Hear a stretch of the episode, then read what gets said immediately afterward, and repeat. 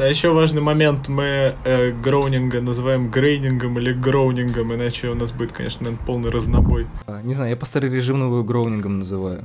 Я, в общем, тоже за Гроунинга. Я вообще привык уже его более-менее называть грейнингом, но готов называть его и гроулингом, и хоть гроулингом мне, в принципе, пофигу вообще.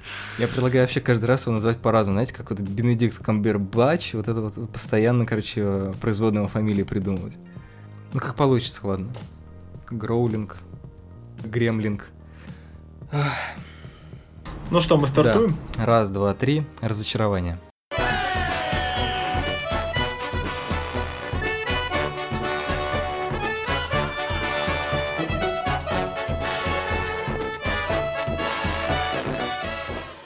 Всем привет! Это подкаст «Манда и карма» для тех, кто не спит после полуночи. Меня зовут Леша Филиппов, кинообозреватель сайта кинотеатр.ру. Сегодня нашей жертвой или нашим предметом гордости станет сериал «Разочарование» Мэтта Гроунинга, который вышел на Netflix в конце лета, по-моему. Много времени уже утекло, но, в общем, мне кажется, что сериалы живут дольше, чем фильмы, и поэтому мы будем обсуждать его сейчас, потому что можем.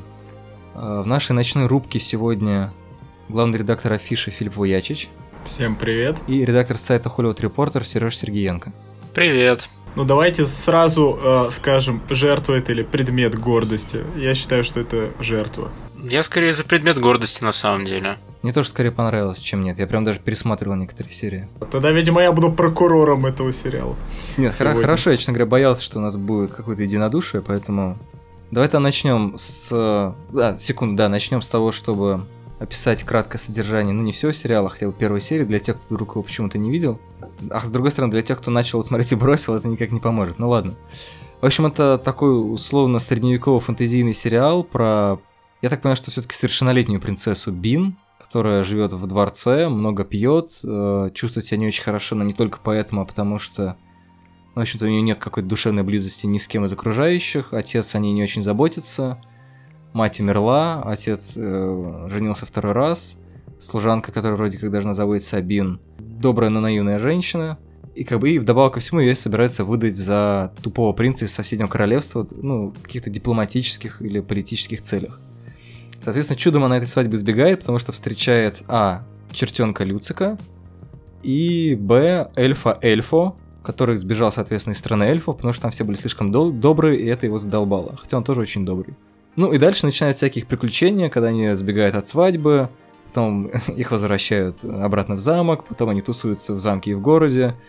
И, в общем, единственная вещь, которая тут принципиально в плане какого-то сквозного сюжета, хотя, на мой взгляд, сквозной сюжет в основном работает немножко в начале, больше в конце, это в том, что есть некоторые маги, которые Люцика и послали для того, чтобы это королевство, оно называется Dreamland, а, в итоге, ну, накрылось средневековой пиз***.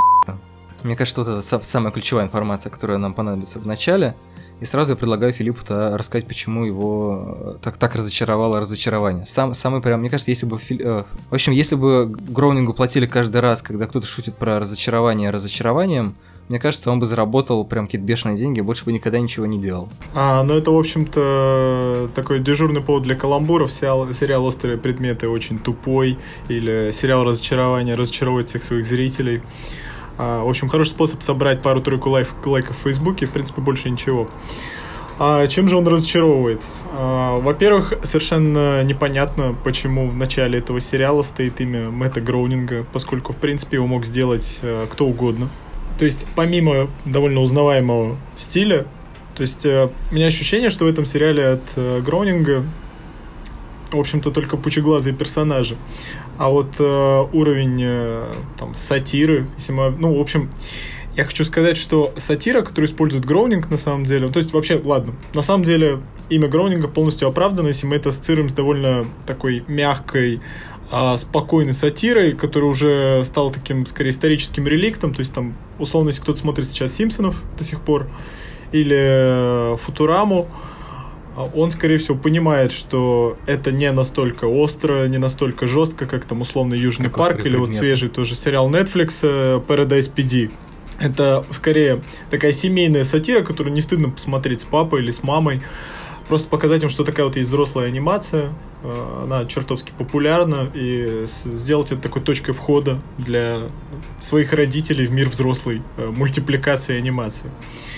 А, и, в общем-то, в этом плане Disenchantment он ничего не дополняет, вот, вот вообще ничего нового, как бы, как Гроунинг. А, в общем, он как автор просто снимает еще один сериал, довольно мягкий, спокойный, такой-то раз в средневековом сеттинге.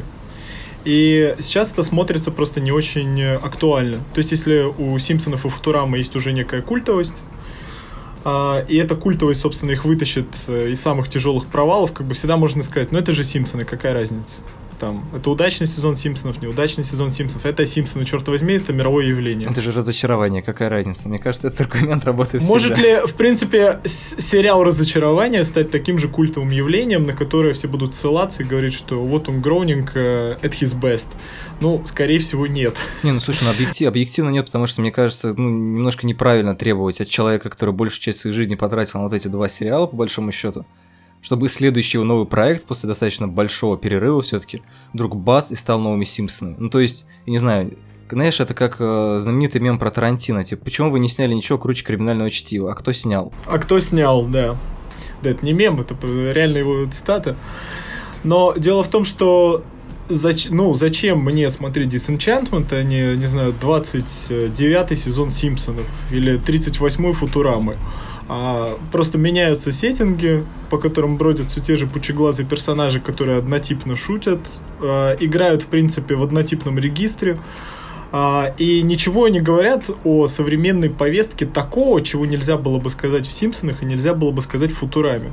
То есть я не понимаю, зачем нужен еще один сериал в другом сеттинге с другими персонажами, который окучивает ровно ту же полянку и ровно в том же стиле и с ровно той же подачей. В этом как бы мое разочарование от разочарования. Но в остальном это все тот же. Это, это классное развлечение для просмотра с папой, для просмотра с мамой, с девушкой, с кем угодно это классно проведенное время, то есть едва ли как бы эти 10 серий э, вызовут у вас сожаление, разочарование и другие отрицательные эмоции, но если говорить о том, что вот как бы вот есть художник, который должен что-то новое сказать, не обязательно выдать, как бы выдать новый культовый сериал и новый мировой феномен. Как бы известно, ну, как бы есть, э, все равно будут Гроунинга помнить по Симпсонам, Футураме, там еще чему-нибудь. Ладно, у меня нет запроса такого максималистского, выдай мне еще одну культовую вещь. У меня есть довольно минимальный запрос, скажи мне что-нибудь новое. Возможно, иначе скажи. Но зачем мне, в принципе, смотреть Disenchantment, мне не очень понятно как бы, в этой ситуации. В этом э, мой главный поинт касательно этого сериала. Он, хоро он хороший, он не станет культовым, и черт с ним как бы. Но я просто не понимаю, зачем Гроунингу понадобился еще один сериал, чтобы выдать примерно тот же став, что он выдает э, в Симпсонах и Футураме. Ну, я вообще не согласен, что он выдает то же самое.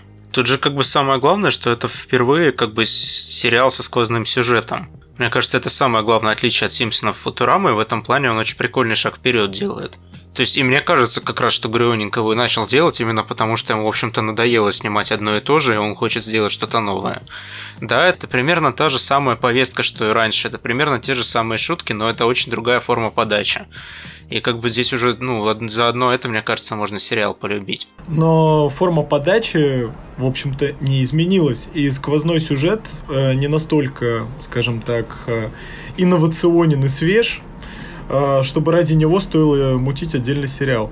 То есть, если бы это были бы отдельные изолированные эпизоды, ну, в принципе, как сейчас Леша вначале отметил, сквозная линия там довольно номинальная. Там это, по сути, рамка, которая обозначается в первой серии, Э, выстреливает в последней серии и периодически напоминает о себе на протяжении всего остального сериала. Понятно, что Симпсоны законсервированы во времени, и как бы там Мэгги не растет, э, Марч не стареет, а Тиабини проходит какой-то путь. И, в принципе, все персонажи проходят какой-то путь, там, из точки А в точку Б. А, но в остальном, в принципе, это мог бы быть точно такой же сериал с набором скетчей, который бы окучивал какие-то актуальные проблемы в таком мягком сатирическом ключе, как и раньше. То есть э, я не понимаю, ради чего стоило затевать всю эту вечеринку. Зачем нужна вот вся вот эта движуха? Э, что хотел сказать этим Гроуник? Зачем ему понадобился новый сеттинг, новые персонажи, чтобы, в принципе, выдать ту же телегу? Слушай, ну по поводу того, что непонятно, зачем он использует, он использует этот сеттинг, я вот на самом деле думал, а зачем он использовал сеттинг Футурамы, да, например, в на стыке веков. Да, почему он выбрал вот сеттинг для Симпсонов такой? У меня все-таки ощущение, что Гроунинг, он достаточно неплохо реагирует на повестку не в том плане, что он вставляет какие-то актуальные шуточки, а он понимает, он как раз понимает, какой сеттинг сейчас актуален, да, то есть вот Симпсоны, они появились тогда, когда, в общем-то, расцветала вся эта история с тем, что, значит, есть диван, телевизор и семья, да, типа счастливы вместе, ну и прочие вот эти ситкомы. Футурама появилась тогда, когда наступило новое тысячелетие, и, соответственно, у людей был интерес, типа, ну а что же дальше-то там, да, что, что вот нас ждет? Несмотря на то, что в кино в итоге победила фэнтези, да, там, со всяким «Властелином колец» э, и прочим, мне кажется, что Гроунинг Футурамы очень точно уловил вот это вот э, ожидание будущего, и то, что, в общем-то, ну, все его сериалы, так или иначе, это, безусловно, разочарование, да, разочарование в бытовухе, разочарование в будущем, а сейчас мне кажется, что он использует этот сеттинг так называемого нового средневековья, потому что, ну, в общем-то, это вещь, которая абсолютно на слуху она не, она не в тренде, да, потому что, ну, в общем-то, сейчас от фэнтези и средневековья остались Игра престолов и ее клоны. Но она, мне кажется, по какому-то вот э, мироощущению, она достаточно актуальна, да, потому что очень часто говорят, типа, вот мы сейчас живем там, типа, в новом средневековье и так далее. Там, не знаю, говорят, что он этот сериал задумал в 2012, а может уже тогда это было так активно, может быть, это он просто угадал, может быть, сейчас он что-то доработал и так далее. Но вот, э, говоря про сатиру, мне кажется, что все-таки именно в разочаровании Гроунинг наконец показывает, что он на самом деле не совсем про шутки. То есть он, он конечно, там какие-то смешные вещи придумывает, но по большому счету для меня разочарование, несмотря что он действительно похожий на Симпсонов и на Футураму внешне, ну потому что ну, это стиль как бы, да, изобразительный Гроунинга. А все-таки в большей степени, да, конь Боджек, да, то есть это история про... Там тоже, как, как помнишь, все начиналось вроде как с такой э, жиденькой сатирки, то есть там были какие-то убойные эпизоды, но, в общем-то, не сказать, что это было вот прям шоу, которое как тот же Саус Парк или э, тот же, не знаю, Бриклберри, Берри или Paradise PD, ты будешь смотреть из-за того, чтобы посмотреть, как они постебутся над современностью. То есть это там были некоторые реалии, которые позволяют лучше понять характер. И вот разочарование, по-моему, по большей степени, это как раз такая психологическая штука про характеры. И раньше у Гроунинга не то, чтобы было много возможностей это развить, потому что как только ты начинаешь развивать характеры, а, это становится, естественно, не так смешно, как раньше, это становится не так актуально, как раньше, потому что иначе тебе, ну, приходится постоянно держать руку на пульсе. Ты фокусируешься на персонажах, и иногда, соответственно, у тебя, начи... у тебя как бы и возможность сквозного сюжета усложняется. Потому что, в принципе, там каждый эпизод, он рассказывает про вот какое-то небольшое внутреннее развитие, или его отсутствие, например.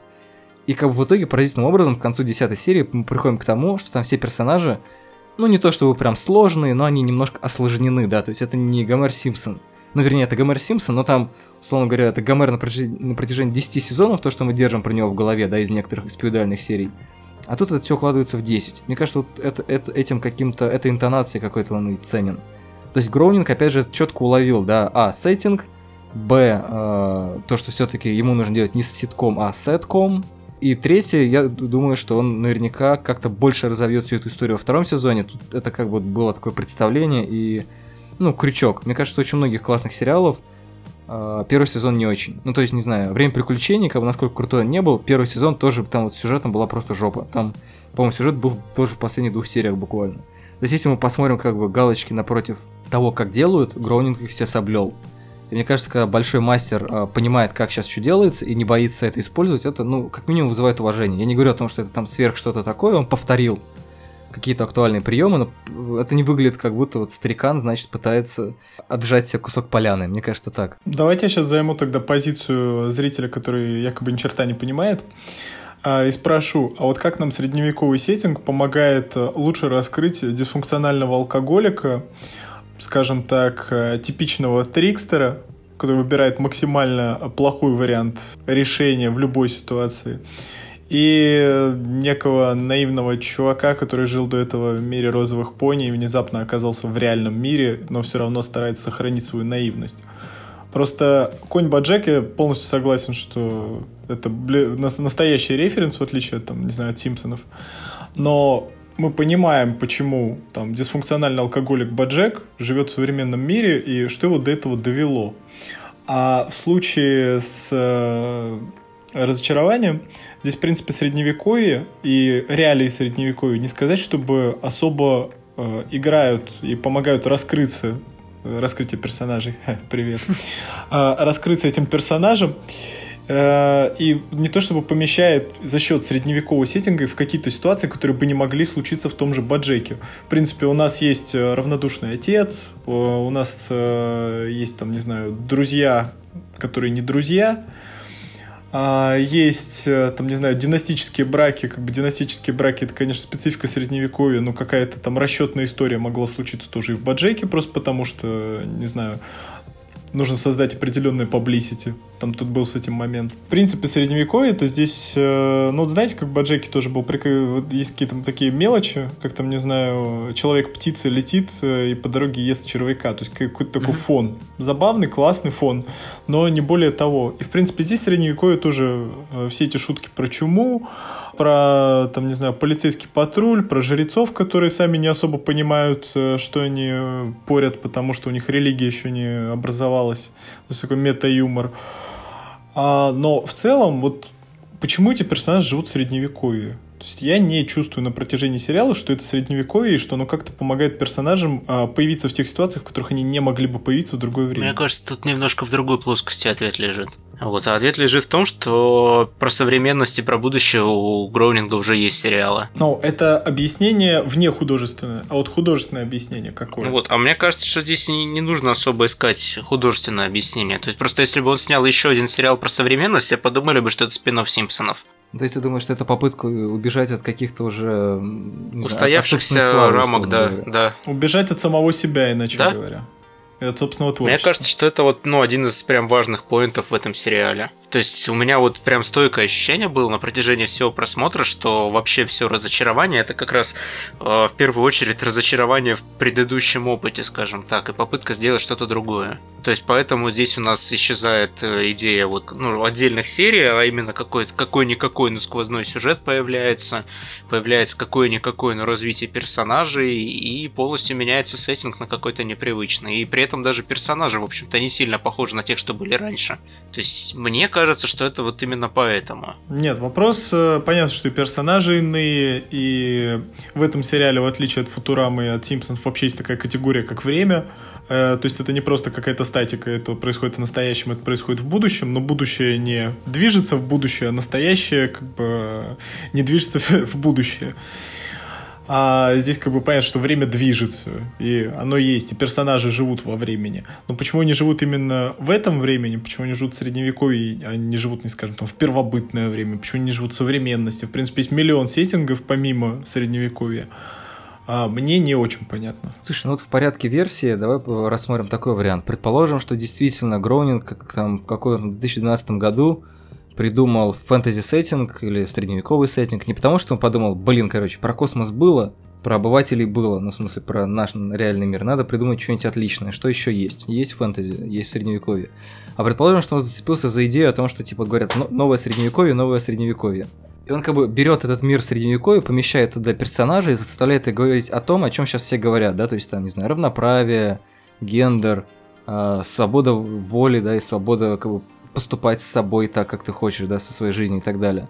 И, ну, не знаю, в этом, мне кажется, тоже есть такой небольшой элемент. Ну, понятно, что не то чтобы какого-то изысканного и сложного стёба, да, это все достаточно просто все таки действительно. А, но вот эта вот история, помните, когда Бин и Люцик знакомятся, ну, в общем, вся их компания знакомится с разбойниками, которыми руководит э, девушка. И они такие говорят, что типа, да, ну, да, мы да. вас подставили, и если бы, короче, вы были мужиками, мы бы сделали точно так же. Эта идея очень хорошо просто рифмуется еще с тем, что вот в Paradise PD, извините, что я немножко ухожу в сторону, это тоже нетфликсовский сериал, мультсериал. Там, например, э, в чем прикол? Это вот создатели Бриклберри сделали еще точно такой же сериал, но про полицейских. И сейчас, вот как бы, я, я, честно говоря, давно смотрел Бриклберри, я не помню, насколько он был, ну, таким, типа, актуальным. Но он не воспринимался как очень политический сериал. Сейчас, да, понятно, что у нас есть как бы за скобками Трамп, и можно его так воспринимать.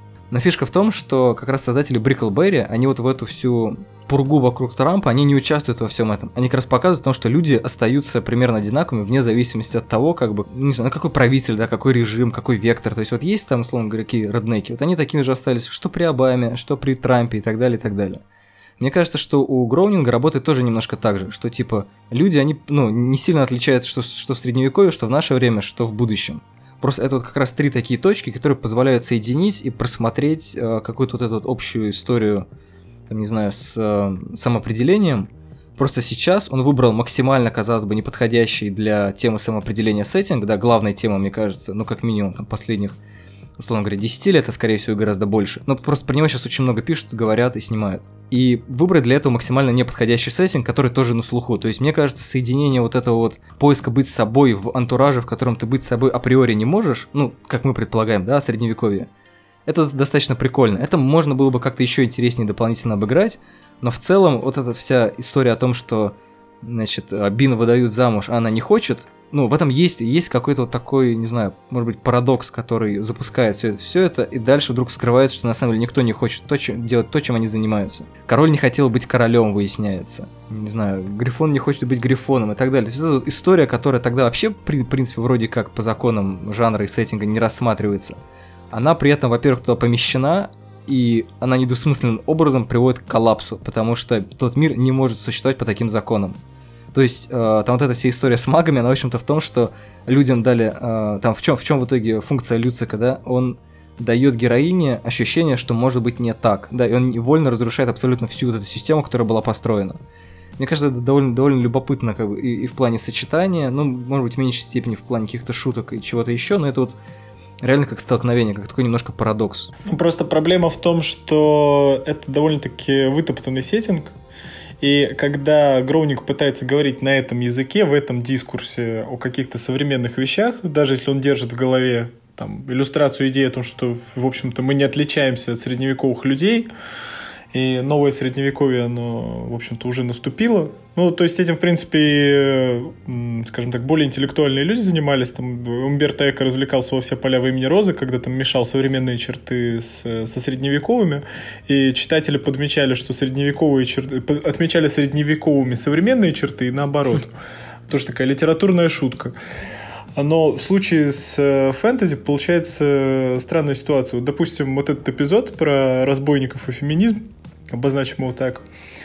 А я понимаю, что, допустим, Гроуник хочет поговорить о феминизме, но вот в таком ключе. Но проблема в том, что феминизм в, в и объективация и все вот это сопутствующее фэнтези — это огромный самостоятельный пласт, и ты поневоле можешь задуматься, что речь-то идет не о современных феминистках, просто таким образом внутри фэнтези Гроунинг обстебывает очередную там бабу в бронеливчике с мечом и на коне а, потому что там это расхожий образ. И над этим тоже в свое время смеялись очень Слушай, много. Мне кажется, это вообще не про это. Мне кажется, это исключительно о том, что, в общем-то, ограбление не перестает быть ограблением, являлось ли оно сексистским или нет. Преступность – это самая толерантная вещь на свете. Для нее не важно, кто ты. Ну, то есть проблема в том, на самом деле, я о том говорю, что здесь это все работает, получается, на двух уровнях. И вот этот первый уровень, он э, совершенно бесполезный. В том плане, что это можно реально смотреть как э, пародию на фэнтези совершенно спокойно, не думая о современности вообще. То есть это будет замкнутая на себе система. То есть есть бабы в бронеливчиках, в максимально нефункциональных доспехах, которые известны нам по картинам Валееха. И вот они появляются вот в таком ключе. То есть над этим Гроунинг якобы тоже стебется. Над чисто мета-штампами, просто над штампами фэнтези. И да, вот это сериал, который, в принципе, может функционировать как э, вне современности, полностью вне современности, как пародия на «Игру престолов», как пародия на «Властелина колец», как пародия на любой фэнтези. В принципе, его можно изолировать, можно выкинуть из него вот это восприятие через современную призму, не искать в нем отсылки там, к Трампу, выборам, э, феминизму и прочим актуалке, и просто смотреть его как пародию. Но это бесполезный слой. Потому что пародии на фэнтези уже были и гораздо искуснее. Мне, честно говоря, просто кажется, что это вообще не про разборки с фэнтези. Серег, у тебя как? Было ощущение, что там у меня вот важно? максимум вот насчет этого, что я могу сказать, у меня было ощущение, что это там, ну, что-то типа воздаяние Дани этого Монти Пайтон в поиск священного Грааля, как mm-hmm. бы, а вот именно как степ над фэнтези, мне кажется, там даже цели такой не было. Ну, у меня, по крайней мере, не сложилось. Нет, возможно, и не было. Там же просто даже бронеливчиков на самом деле нету, которые ты, которые ты упоминаешь. Угу. А, нет, там его и нет, безусловно. Но сам образ девушка-разбойница, которая просто... Это еще было, кстати, у Сапковского. Подожди, это было в Ганс Христиан Андерсон. Э, это было Снежная королева. И в «Снежной королеве» была девушка-разбойница, а потом Сапковский решил это тоже немножко по-своему по-польски обстебать, когда сделал тоже э, принцессу-разбойницу, которая там потрошила людей на дорогах. А, сделал более приземленный средневековый образ. А здесь э, к девушке-разбойнице у нас еще добавляется феминизм для полного счастья. Но проблема в том, что ты можешь не думать о феминизме. Но феминизм будет думать про тебя.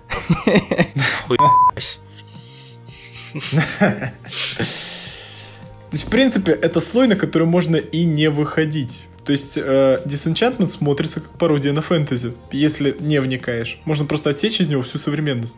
Спокойно. Мне, говоря, просто как, как раз кажется, что можно смотреть не как, ну, вообще без, без фэнтези. То есть можно вот это все отсечь и смотреть его Мгм. как какие-то душев, душевные муки, да, потому что эта история, ну, допустим, вот эта с разбойницей, за которую мы пока зацепились. Ну, то есть, окей, да, там есть э, какие-то вот моменты, помните, когда сирены поют, и потом выясняется, что это э, стадо моржей.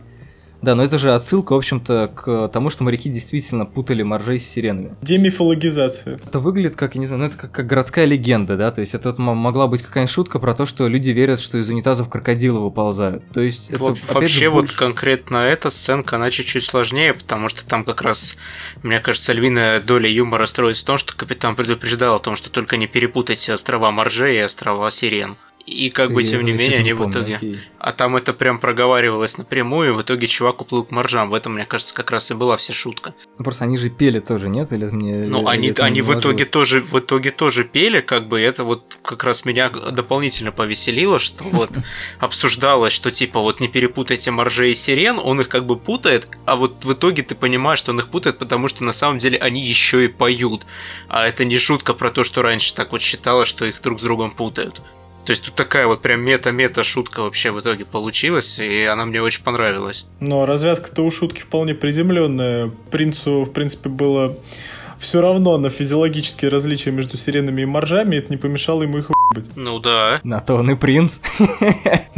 Он может себе позволить. Вообще, как бы вот э, говоря про то, что пародия не пародия, опять же, вот если возвращаться к Монти Пайтону в поисках священного Грааля, можно ли его считать чисто пародией на средневековые романы, фильмы и так далее? Ну, думаю, нет. Ну вот, мне кажется, здесь просто примерно так же и работает. А почему, кстати? Мне, мне, мне казалось, что это чистой воды пародия, нет? Но там э, нюанс в том, что это как бы пародия не только на средневековье, а пародия вообще, в принципе, на все. И как бы здесь вот происходит примерно то же самое, ну, как мне кажется. То есть здесь есть какие-то очень актуальные современные вещи, здесь есть какие-то просто пародийные штуки, даже не на фэнтези фильмы там, да, а вообще, в принципе, там на какое-то кино, там, книги и так далее. Неважно. Вот, и как бы просто, ну, что называется, походя взять и обстебать все, до чего ты до- дотягиваешься, это, ну, не обязательно быть именно средневековым сериалом. Не, сейчас, извини, все-таки вернемся к Монти Пайтону. А что, что еще там? Просто я, я его давно смотрел, мне он страшно нравится, я все хочу его пересмотреть, но я лучше всего я запомнил именно те вещи, которые являются, там, не знаю, шутки про Мерлина, про монастыри с, девственниц- с девственницами, про то, как, не знаю, король разбирается. Одна из самых ласточках. первых сценок, просто чтобы тебе напомнить, да, это про анархосиндикалистов-крестьян. Что, в принципе, невозможно было на момент средневековья, и тем не менее, как бы они просто начинают э, Артуру обсирать за то, что он уверен, что у них есть э, сюзерен и так далее, а они ну да, говорят том, но что это как нет раз, у нас никого. Как раз пародия, пародия на, ну, в большей степени на, на средневековье, потому что это используется как какое-то современное понятие для того, чтобы ну, высмеять то, как это все было устроено раньше. Я просто не уверен, что это работает в обратную сторону. Даже окей.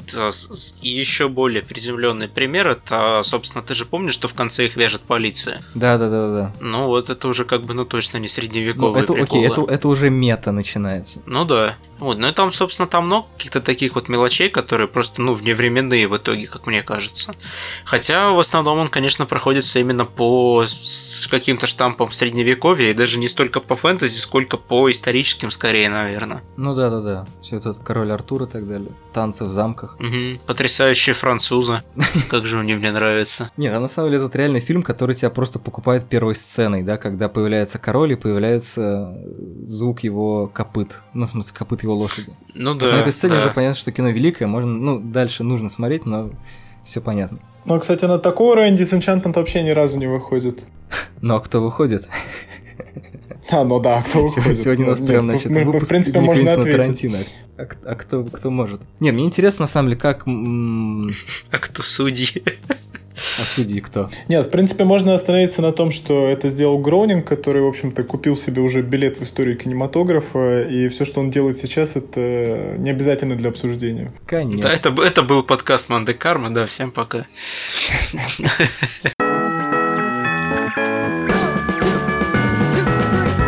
Ну конечно, есть еще всегда соблазн сделать такую версию о том, что на самом деле фэнтези было там сделано потому что, да, потому что есть, мне кажется, какое-то количество произведений, которые плюют, да, на вот эту всю историю про то, про, там, не знаю, про социалку, про какой-то, не знаю, сложный выбор сеттинга и так далее. Ну, просто захотелось, да. Почему Дэн Хармон, э, не знаю, делает шоу Хармон Квест, в котором тоже фэнтези. Ну, помимо того, что это Dungeon and Dragons. Почему он вообще вот придумал делать шоу, которое завязано на э, настолках и фэнтези? Кому это нужно? Почему вот так вот? Что, что его ударило? Может быть, это является какой-то важной частью для... Ну, ДНД это очень важный вообще этот культурологический феномен 80-х, а Дэн Хармон явно относится к молодежи, которая в 80-е еще только росла, что называется, и была как раз молодежью. Ну да, Гроунинг в технически к ней не относится, но я так подозреваю, что все-таки он, ну, 80-е тоже как понимает, да, какую-то какую-то моду на 80-е, да, то есть вот такое ощущение, что Uh, ну, он немножко отсылает к этому же, да, то есть, вот, вот кстати, хотелось про рисунок поговорить потому что, ну, он похож, безусловно, на Симпсонов, но есть в нем какие-то существенные отличия. Мне очень нравится, как все по-разному его оценивают. Да, кто-то сравнивает это с каким-то каким-то таким древним стилем, условно говоря, да, как, не знаю, на гобеленах. Кто-то говорит о том, что это стиль каких-то древних компьютерных или видеоигр, да, в том числе, там, не знаю, какой-нибудь э, Dragon Slayer, как он, или как он называется, вот этот в автоматах, который был с рыцарем. А, не знаю, кто-то сравнивает с рисунками как раз на настольных играх, то есть вот у вас какие ассоциации были? Я чаще всего вообще Футураму вспоминал. Вот реально Футураму именно, а не Симпсонов. Mm, скорее все же Симпсонов. И, а в остальном как-то не могу сказать, что это, в общем-то, этот визуальный стиль, он перекрывает все остальное. А, я бы рад смотреть куда-то помимо этих глаз, но не могу. У Люца глаз другие глаза. Ну вот у него разве что другие глаза, но он демон. А все, что антропоморфное, включая, собственно, эльфов, там очень выразительные глаза, и весь остальной стиль на фоне этого, он кажется каким-то... Ну, не знаю. Это, видимо, моя, моя какая-то чистая ассоциация. Фиксация на глазах. Никогда такого не видел. Да, вот именно ассоциация, фиксация. Вот это именно фиксация на глазах. А все остальное реально, ну, это какой-то дженерик стиль, в общем-то. Я не могу сказать, что это как-то к чему-то отсылает или чем-то выделяется. Ну, то есть нельзя сказать, что Dreamland э, вообще как земля, как вообще какой-то ландшафт или там Данкмайер, который появляется а, в одном из эпизодов, что они какие-то индивидуальные. То есть ну, типичные замки, типичные башни, там крыши с черепицами, а, типичный совершенно кабинет э, волшебника в замке. То есть все, э, мне кажется, здесь э, не столько стремление к чему-то отослать, стремление не столько там сделать стиль узнаваемым, Точнее, нет, э, не столько сделать индивидуальный какой-то свой стиль, сколько просто, скажем так, попадать сразу в цель чтобы человек не тратил время на узнавание вообще ландшафта, мест, э, чего угодно. Слушай, ну это же, мне кажется, и в Симпсонах точно так же. Знакомые дома, Футурами, знакомое будущее. То есть, мне кажется, что Гроунинг, он как раз вообще, в принципе, автор, который очень любит создавать, ну, конечно, не без каких-то там своих финтифлюшек, но максимально узнаваемые обстоятельства. Да, вот, то есть, э, мне кажется, основная задача вот этого стиля и вообще всего, что нарисовано в Disenchantment, э, это мгновенное узнавание чтобы вообще зритель не тратил ни секунды. Вот если он э, видит эльфов, Я то это максимально ожидаемые видел, да? эльфы с э, вот этими полосатыми палочками в колпаках, с острыми ушами. Если это грифон, то он выглядит как грифон, который, ну, в общем, грифоны иначе, конечно, привыкли изображать. Ну, в смысле, видеть. Он сейчас скажешь, но мы-то знаем, что грифоны выглядят иначе, да? Мы, мы-то видели грифонов. Нет, нет. Э, мы тут это знаем только, как ведьмаки должны выглядеть, поэтому не согласны наверняка с тем, что Генри Кавилла утвердили на роль Ведьмака. Почему все, кстати, бомбит с того, что Кавилл Ведьмак? Он же, по-моему, очень хорошо может подойти. Потому что все знают, как должен выглядеть Ведьмак. Настоящий, судя по всему. Я не знаю, как бы есть э, Ведьмак с иллюстрацией в книге Сапковского, есть э, Ведьмак из игры, есть э, Ведьмак, которого сыграл Михаил Жибровский в фильме и сериале. Угу. И они все разные.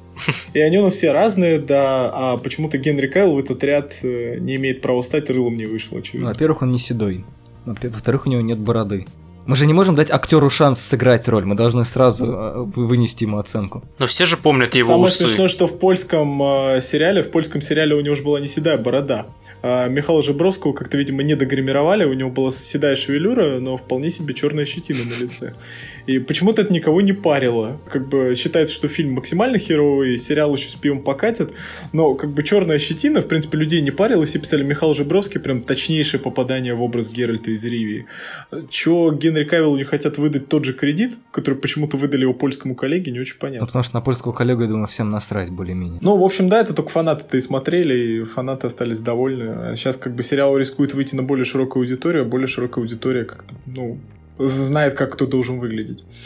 А, ну вот, возвращаясь к Грифонам и э, сеттингу, он просто сделан на максимальное узнавание. Ну, в общем-то, здесь э, Гроунинг, ну, скорее даже художники, оперируют стереотипами. Так он всегда же им оперировал. Вот я просто вот этого я не понимаю. Мне кажется, что Гроунинг человек, который всегда жонглировал стереотипами, Мгм. какими-то не очень сложными цитатами э, и какими-то, в общем-то, понятными состояниями, почему вдруг сейчас это стало плохо. А нет, я не Ну, говорю, неплохо, что но это в плохо. смысле, ну, то, что это вдруг вот стало, э, что этого стало как-то очень недостаточным. То есть, Да нет, нет, я просто говорю о том, что мы вот начали обсуждать, к чему это все отсылает, там, Гобелены, Дрейгон Слеер, но это все какая-то ерунда, потому что это ни к чему не отсылает, это просто generic фэнтези, э, совершенно узнаваемый, направлен исключительно на узнаваемость, а не на, э, скажем так, на какой-то метатекст, на метаобраз, который к чему-то отсылает и должен на чем-то напомнить. не, ну это же наоборот, это, это по- порог, порог входа такой. То есть, не знаю, вот если ты, например, вырос, условно говоря, на Игре Престолов, да, если ты прям совсем юный зритель, ты узнаешь всю эту ситуацию. Если ты рос на «Властелине колец», ты узнаешь эту ситуацию. Если ты дергал за ручку, значит, в баре 80-х и играл, там, не знаю, вот эти вот э, видеоигры, ты узнаешь этот, этот, этот стиль. Если ты, не знаю, завоевывал принцесс и смотрел на гобелены, ты узнаешь этот стиль. То есть это на самом деле, ну, достаточно, достаточно классно, мне кажется, да, вот это вот стремление Гроунинга к универсальности, которое всегда у него присутствовало, она как раз тут, ну, да, понятно, что это немножко такое вчитывание, наверное, но это все равно это достаточно прикольно используется, потому что, ну, он вызывает максимальное количество ассоциаций, при этом как будто бы ничего для этого не делая. Ну, в общем, да. То есть, в конце концов, еще мо- можно, конечно, порассуждать, а вот эта э, смена акцентов, да, то, что героиней стала принцесса, а не принц, да. По- ну, в общем-то, это как раз может быть и ответ на вопрос, почему у нас такой сеттинг. Потому что, ну, наверное, у принца немножко было больше опций отказаться, например, да, или там, не знаю, мог пойти воевать и умереть. Ну, всегда. И всегда же есть такой вариант пойти воевать и умереть. Ну, в общем-то, все мужики в этом сериале, которые не являются монаршими особами, да и монарши особо Особенно. тоже этим в какой-то момент начинают заниматься, а, они постоянно ездят на какие-то квесты. Ну, потому что это по-рыцарски. Ну да, это по-рыцарски и по-принципски, как выясняется. То есть они вне квестов, вне каких-то завоеваний вообще не существуют. Понятно, что э, у принцессы какой-то моральный кризис, у эльфа моральный кризис, э, у короля моральный кризис. А все остальные живут, в общем-то, в ролевой игре, где нужно выполнить какой-то квест. На протяжении всего сериала волшебник пытается получить этот чертов эликсир. А рыцари, в принципе, просто мотаются, как бы они чисто какой-то служебный инструмент э, для достижения цели. Ну, как бы они а, такой ходячий комик-релиф, они едут на квест и не Тоже преуспевают. это прекрасная мама Постоянно. одного из рыцарей, который все время тоже, тоже в доспехах с ним скачет. Ну, да, да. И, то есть, э, вот этот, если назвать этот сериал, э, простите, феминистическим, то здесь, в общем-то, проблема всех фем-сериалов вырисовывается. То, что мужики, помимо монархов, а, они все какие-то довольно ограниченные создания. То есть э, они не могут у себя разработать какую-то... Ну, сейчас, я надеюсь, меня кто-нибудь опровергнет и скажет, что я плохо смотрел сериал. Но потому что мужики занимаются каким-то довольно ограниченным... Ну, не занимаются самопознанием, не занимаются рефлексией, не занимаются развитием и самораскрытием, ха-ха. А, а женщины занимаются. А кто из женщин этим занимается? Там абсолютно все побочные персонажи, они абсолютно подномерные, по-моему. Слушайте, пока, пока мы не, не отошли, одну секунду просто. Понимаете, в чем разница? Мне кажется, что вот это как раз очень классное попадание. Сейчас, когда Филипп начал это перечислять, я вспомнил.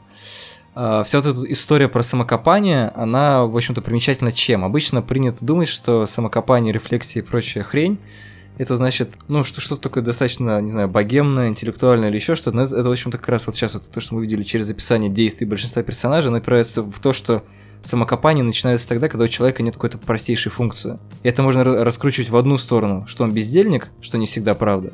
И второе, то, что у него, э, ну, как вот сейчас, да, проводя параллель между средневековьем и современностью, в силу там развития технологий или чего угодно, у человека больше времени о том, чтобы думать, э, размышлять и разочаровываться.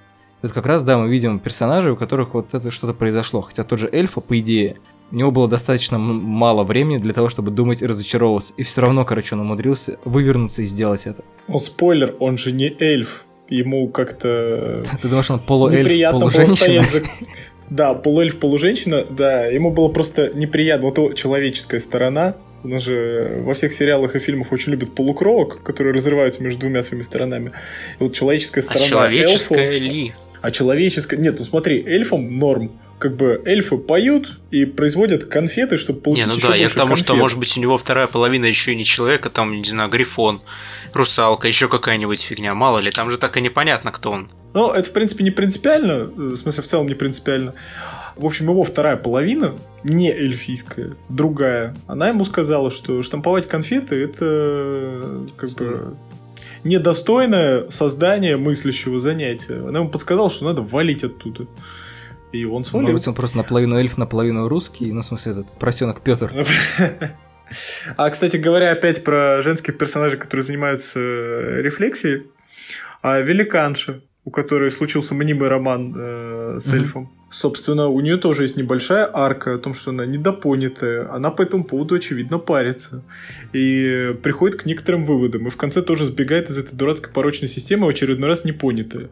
Но вот мне сейчас сложно, кроме вот, э, собственно, эльфа, найти мужского персонажа, который занимается чем-то вот помимо какой-то дурацкой рутины. Ну, потому что они все, я говорю, в большинстве своем, как бы весь прикол сериала в том, что пределе, по большей части, находятся мужские персонажи.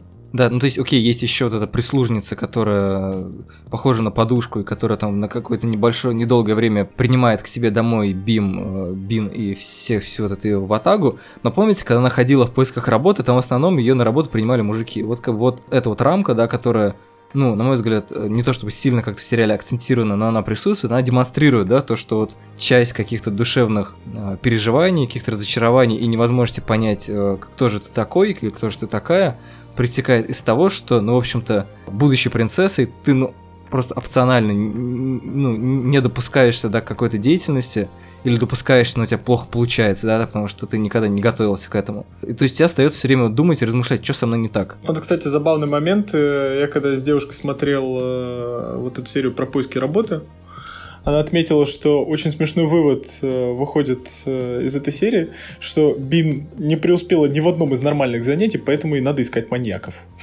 Получается такой средневековый Майндхантер. Это единственное, в чем она, собственно, преуспела в этой серии. Она не состоялась как мясник, а потом мы видим уже через серию, что она не состоялась как дипломат, а, она не состоялась как продавец, не состоялась как а, пастух. Единственное, что она сделала, в общем-то, полезного, она выследила маньяков. Потому что, чтобы поймать маньяка, нужно думать как маньяк. Нет, нужно, вообще нужно думать, потому что у всех остальных, как э, мы сейчас э, проговорили, времени думать особо и нет. Ну да.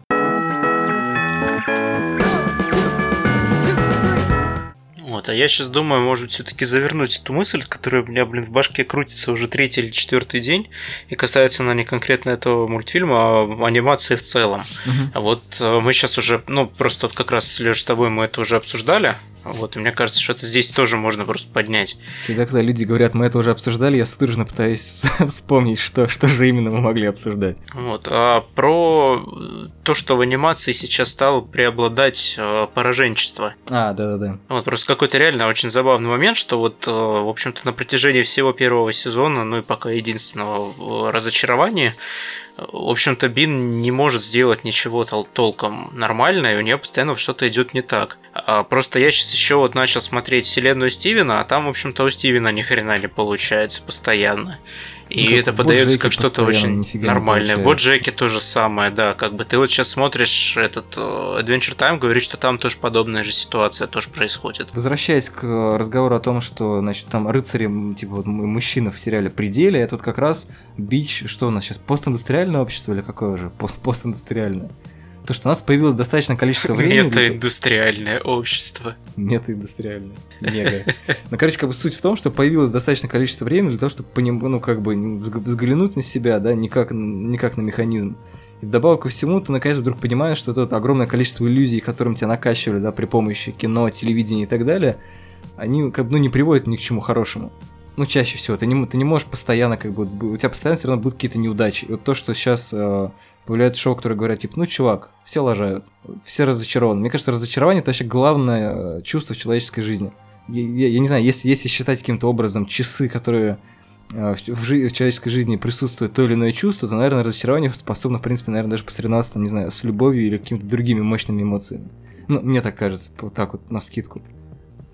Повисла разочарованная тишина А все просто задумались о своем. о своей никчемной жизни. А, и все вспомнили мем ожидания реальности. и поняли, что реальность, она сосет и разочаровывает. Реальность на ожидание. Ожидание. Мэтт Гроунинг снимает очередной гениальный сериал. Реальность. Ну, короче, ну, в общем, ну, ну нормально, но это уже было в Симпсонах. Реальность разочарования. Ну, ну, в общем, да, да. Вся культура это, в принципе, разочарование. Как бы хайп-машина раскручивает тебя до такой степени, что ты ждешь как бы нового слова в жанре. Там новое великое кино, просто топ-250, первое место. И нет. Скорее всего, это не так. И, в принципе, реальность, она всегда сливает в конкуренции с ожиданиями. Ну да. На эту тему, кстати, не так давно читал про то, что периодически вот различные отмененные проекты, они как раз как бы даже ценнее, чем если бы они были доведены до конца, потому что, скорее всего, они бы все равно разочаровали, а вот в виде какой-то мечты нереализованной, это всегда получается лучше. Ну, канонический пример это Светлячок. Э, который, как известно, умер молодым, ну, а да. вот каким бы он был в старости, никто не знает. Ну, это, в принципе, парадокс любого, как бы сказать, вундеркинда, неважно, там, от мира культуры или от мира угу. людей, которые делают культуру. А все время любят рассказывать, а вот что бы еще написал Курт Кобейн, если бы вот он не застрелился? Или что бы написал Пушкин, если бы его там не грохнули на дуэли? Мы не знаем, возможно, бы он скатился. Возможно, бы он ну, написал да. разочара... поэму разочарования, и там были бы эльфы. Как бы, да. Ну, просто мы все исходим из посылки, что человек стал, продолжил бы выпускать столь же классный став, э, благодаря которому он вошел в историю. А нет. Скорее всего, даже нет. Потому что на том же уровне все гранды, кого мы не возьмем, а, многие из них к старости не остались на том же уровне, а просто продолжили как бы тратить свой э, кредит, накопленный предыдущими достижениями. Ну, да. Поэтому очень многие просто умерли э, вовремя. И сериалы некоторые тоже закрылись очень вовремя, оставшись незаконченными и культовыми. Не, мне в этой степени больше нравится Дюна Ходоровского, да, которую Ходоровский. Вот да, тоже только сказать хотел. Вот это прям, мне кажется, идеал. То есть, когда слушаешь, что там, не знаю, у Дали должно было быть 3 секунды, Орстон Уэллсон должен был кого-то сыграть, саундтрек для каждой планеты, кто там, Led Zeppelin должны были писать или Pink Floyd? Led Zeppelin, наверное. Pink Floyd, Флойда. Вот, это сразу думаешь, блин, вот это, короче, мощь. Ну, то есть, я не знаю, это, это, всегда, это всегда же, да, то есть, всегда мечта, она в разы круче. Угу. Даже вот если у тебя все гениально получилось, прям как ты задумал, но просто мечта, она все равно круче, космичнее. Ну, в принципе, это даже круче по-своему сделать э, миф, и спекулировать на этом мифе, обсуждать этот миф, чем э, сотворить нечто реальное.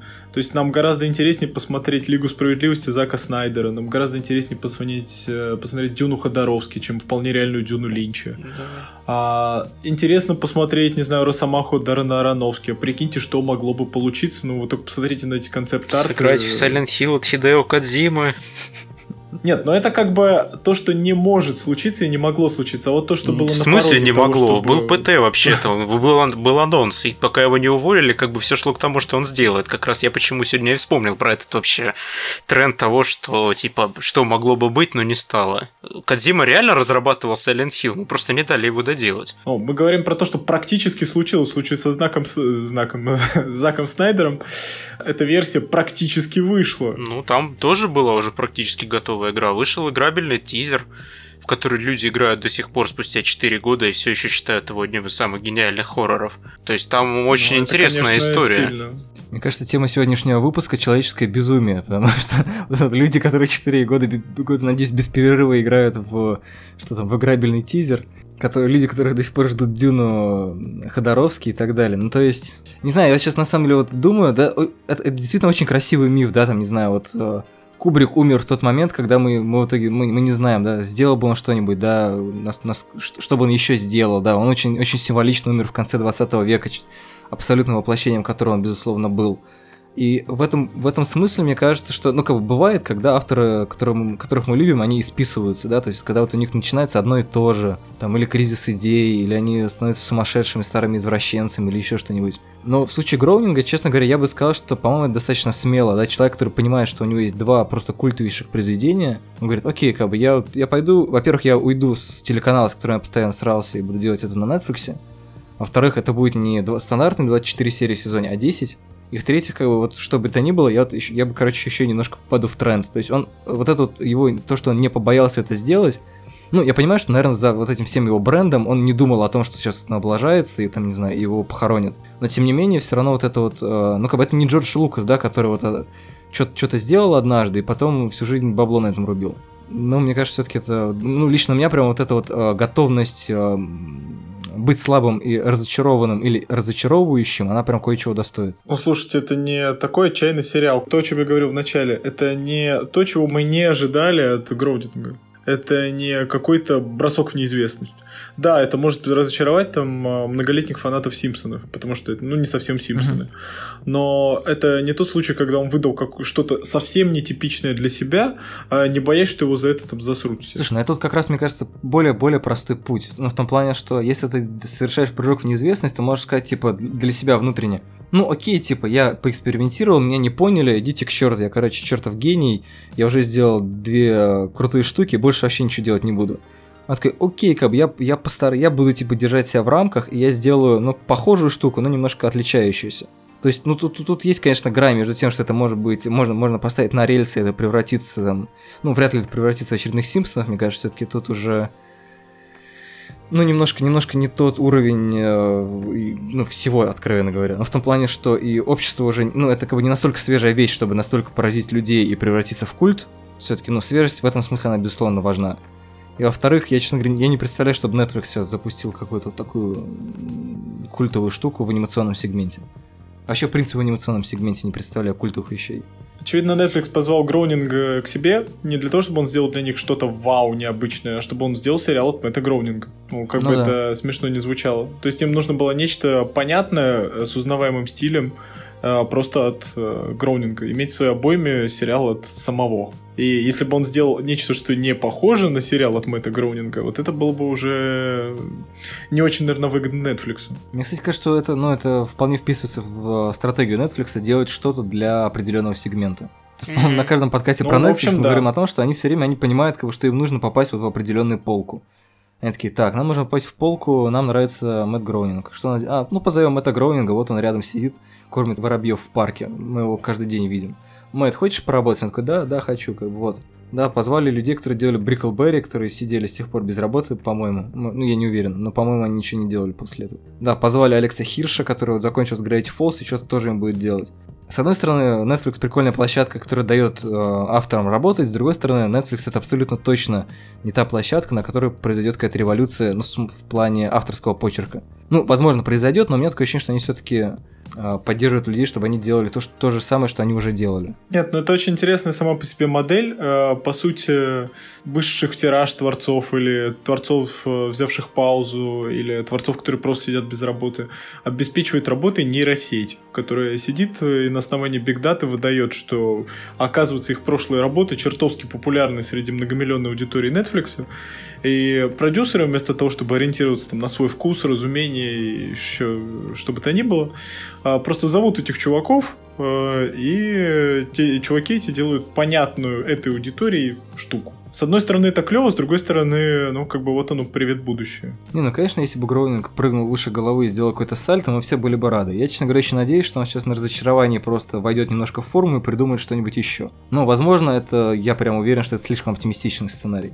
То есть мне бы хотелось в это верить, но я немножко сомневаюсь, что так будет. Но, в принципе, меня вполне, вполне устраивает и вот э, существование разочарования ну, как бы, не просто устраивает, да, я прям неплохо провел пару дней с ним, когда я смотрел эти 10 серий. Нет, он отличный. То есть, э, я сколько угодно могу ныть о том, что это не новое слово в жанре, Гроунинг ничего не сказал этим сериалом а, ни для себя, ни для мира нового, но это очень классное развлечение. Я думаю, что он оставил эту возможность молодым, так сказать. Может, кто-нибудь придет и скажет новое слово уже. Сколько можно?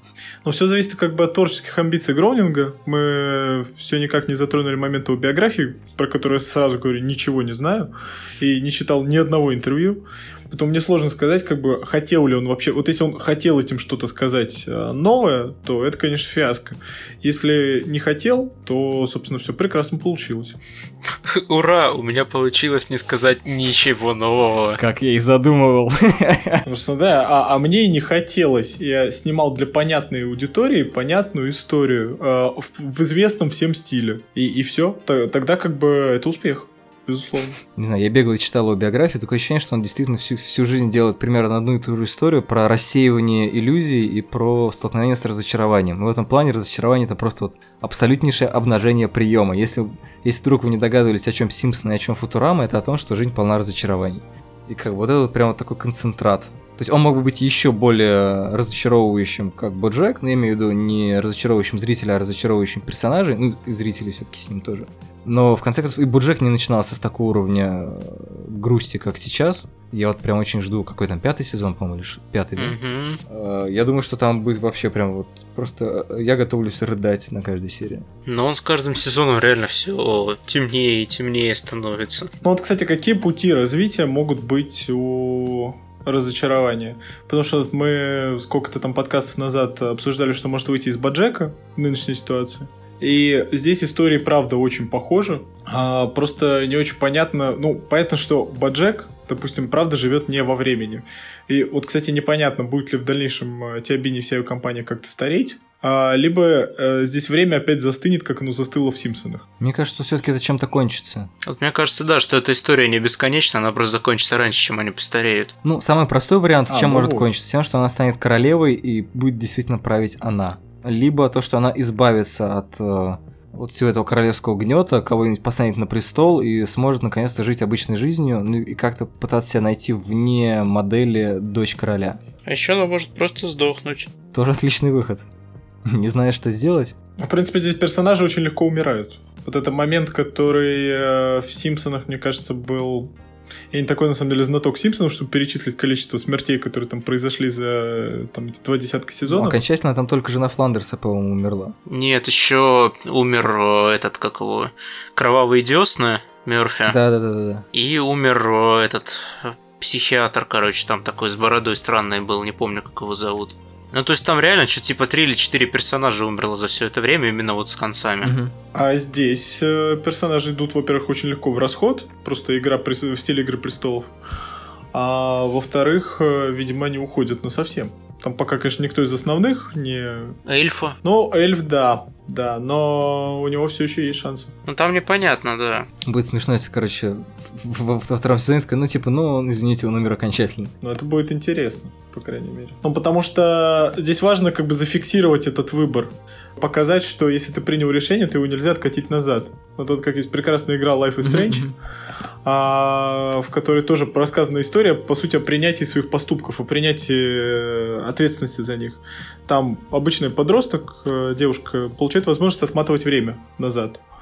И, по сути, любое свое решение она может откатить, но свое самое финальное решение она не может повернуть вспять. Спойлер для тех, кто не добрался до этой игры, которая вышла уже пару лет назад. А в финале она вынуждена выбрать там спасти подругу и тем самым э, обречь целый город э, на смерть, просто его сметет Мгм. ураган. Или дать подруге погибнуть и тем самым спасти В общем, город. дилемма вагонетки, или как она так называется. Ну да, Да, да, да, дилемма вагонетки. Но тут скорее вопрос в том, что она на протяжении всей игры делала а, выбор, ну, спасала подругу на протяжении всей игры. И если ты спасаешь подругу в самом финале, то сделаешь свой самый финальный выбор спасти подругу, а не город, ты, по сути, э, принимаешь ответственность за все свои поступки. А если ты даешь подруге умереть, как она должна была умереть еще в начале игры, но главная героиня ее спасла, то ты просто не принимаешь ответственность за свои поступки и даешь городу погибнуть. Э, В смысле, просто все откатываешь в самое начало. Как бы э, твоя подруга гибнет, город продолжает жить, как будто всего этого не было. И тут тоже момент э, важный. Если эльфа живет, то получается, что ответственность э, можно и не нести, даже за довольно сложные решения. А если он э, не живет, то вот решения они такие, они тяжелые, неприятные, но они финальные. Ну да, это, это прям интересная вилка. Просто если это история о том, чтобы... Ну, вот э, у Мартина история вся в «Игре престолов» про, про то, как стать э, не то что идеальным, а просто хорошим правителем. И через кучу косяков, через кучу морально неочевидных ситуаций он там тащит буквально двух персонажей к тому, чтобы они стали этими правителями. Да, возможно, они там в финале двинут кони от белых ходаков, и все их там э, многолетнее развитие пойдет псу под хвост. А, но он просто тащит двух персонажей к принятию ответственности с других людей, а, к пониманию, как нужно поступать иногда, там, не знаю, правильно в неправильных ситуациях и неправильно в правильных. А, В общем, это все абстрактно говорю, но, в принципе, любую ситуацию из «Игры престолов», в которую там Мгм. попадает Дейенерис и Джон Сноу, можно разложить а, на, на такие довольно простые координаты. И тут непонятно, куда Гроунинг, собственно, тащит Теобини. К чему? Вот, чтобы она стала правителем, а, чтобы она стала просто человеком, который э, поступает правильно даже вне престола, Тут решение было в чем? Она думала, что если вернется мать, то все наладится. Оказалось, что возвращение матери сделало все еще хуже. Ну да, это тоже, кстати, типично мартиновская история, как из благих побуждений вырастает очень херовая ситуация. Ну, я понимаю, что Гроунинг этого не закладывал, но мне кажется, что это такая ирония на том, что типа вы ждали, что сейчас, значит, вернется старик Гроунинг, который кстати, сколько там ее 15 лет не было? Надо посчитать, кстати, насколько это соотносится с тем, сколько Гроунинг ничего не делал. Значит, что типа 15 лет э, матери не было, сейчас она вернется и все сделает хорошо, оказывается, что это как раз плохо. И, ну, это, это как раз такой, это, это вопрос зрелости такой, да, то есть во многом вот эти, то, то, и то, что ты говорил о выборе, там, оживить эльфа или нет, о выборе, вот, соответственно, этом между матерью и другом, это все вот эта вот история про, про взросление, про принятие какое-то. Ну, не про взросление даже, а про, да, осознание, осознание, да, действительно, последствий, осознание того, что иногда вещи, которые тебе очень хочется сделать, тебе хочется сделать больше всего на свете, сделать тебя еще более несчастным. Ну, непонятно, конечно, к чему все это вырулит, но по факту это может вырулить к тому, что действительно прям будет пламя несчастья абсолютно. Но если мы продолжаем говорить о том, что сериал все-таки про самого Гронинга, это небывалый для него мета уровень и какая-то авторефлексия, то возврат матери это по сути возвращение к тому, что мы видим в Симпсонах. Это история семьи. А Disenchantment это не история семьи. Это история там а, личного самоопределения, в том числе самоопределение Элфо, самоопределение Тиабини, в некотором смысле самоопределение э, Люцика. А, то есть трех главных героев. И если мать оживает, и все становится относительно хорошо, то есть гармония восстановлена. Мы снова получаем историю семьи просто в средневековье, а не в современности. И нет, Гроудинг говорит, что так не будет, возможно как бы эта история не про семью в любом случае, не про отдельно взятую семью тем более. Я думаю, что нам сейчас здесь нужно сделать э, сложный моральный выбор, потому что ну, мы гадать можем бесконечно долго. Я надеюсь, что после второго сезона, который вроде как выйдет в этом же году, мы еще вернемся к разочарованию. В этом же году? Говорят, в этом. В конце 18-го обещали. Нифига себе. Ну ничего себе. Ну я так понял, что уже скорость. было просто готово, как с э, вторым сезоном Тролл Хантер. Они просто разделили как бы на две части. А-а-а. Первая часть, вторая часть будет в конце. Вот, так что я предлагаю сделать моральный выбор в сторону того, чтобы закончить этот подкаст. Потому что мы и так, в общем-то, неплохо, мне кажется, наговорили. Ну, давайте сворачиваться. Вот, ну что, всем спасибо. Я надеюсь, что вы, не знаю, разочарованы или не разочарованы. Я, я не знаю, как, какое слово в контексте этого выпуска будет положительным. Вот, всем спасибо. Пока-пока. Всем пока. Пока. До встречи. I'm so tired. Sheep are counting me. No more struggle. No more energy. No more patient. And you can write that down. It's all too crazy. And I'm not sticking around.